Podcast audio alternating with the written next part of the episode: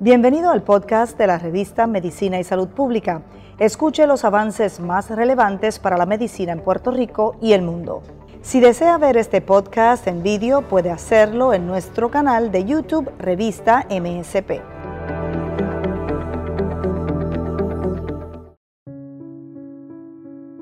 Enfermedades inflamatorias del intestino. La enfermedad intestinal inflamatoria es un término genérico que describe los trastornos que suponen una inflamación crónica del tubo digestivo. Algunos tipos de enfermedad intestinal inflamatoria son colitis ulcerosa, la cual provoca una inflamación duradera y la aparición de úlceras en el revestimiento más profundo del intestino grueso o el colon y del recto. Crohn's. Esta enfermedad provoca una inflamación del revestimiento del tubo digestivo que suele extenderse hacia adentro a los tejidos afectados.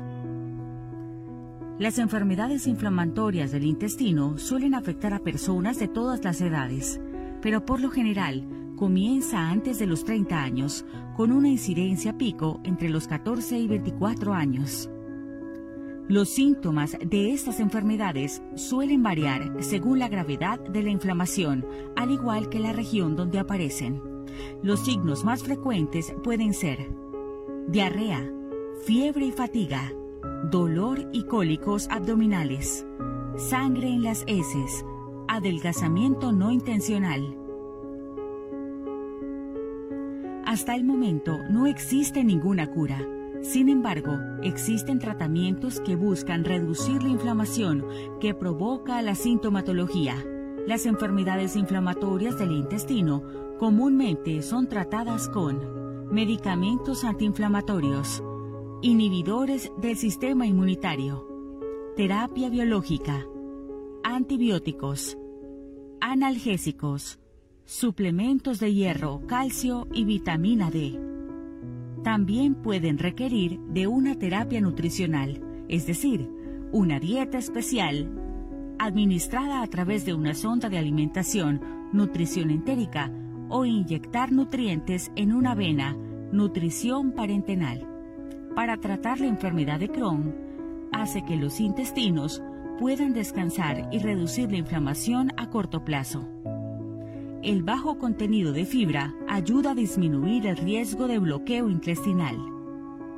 Por último, si la dieta y los cambios en el estilo de vida o la terapia con medicamentos no alivian los signos y síntomas, el médico podría recomendarte una cirugía. Sin embargo, la misma no cura la enfermedad de Crohn.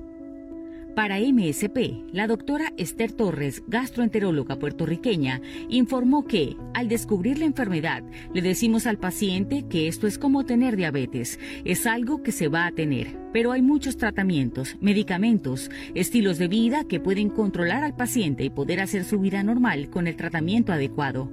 Por ello es de vital importancia acudir al especialista.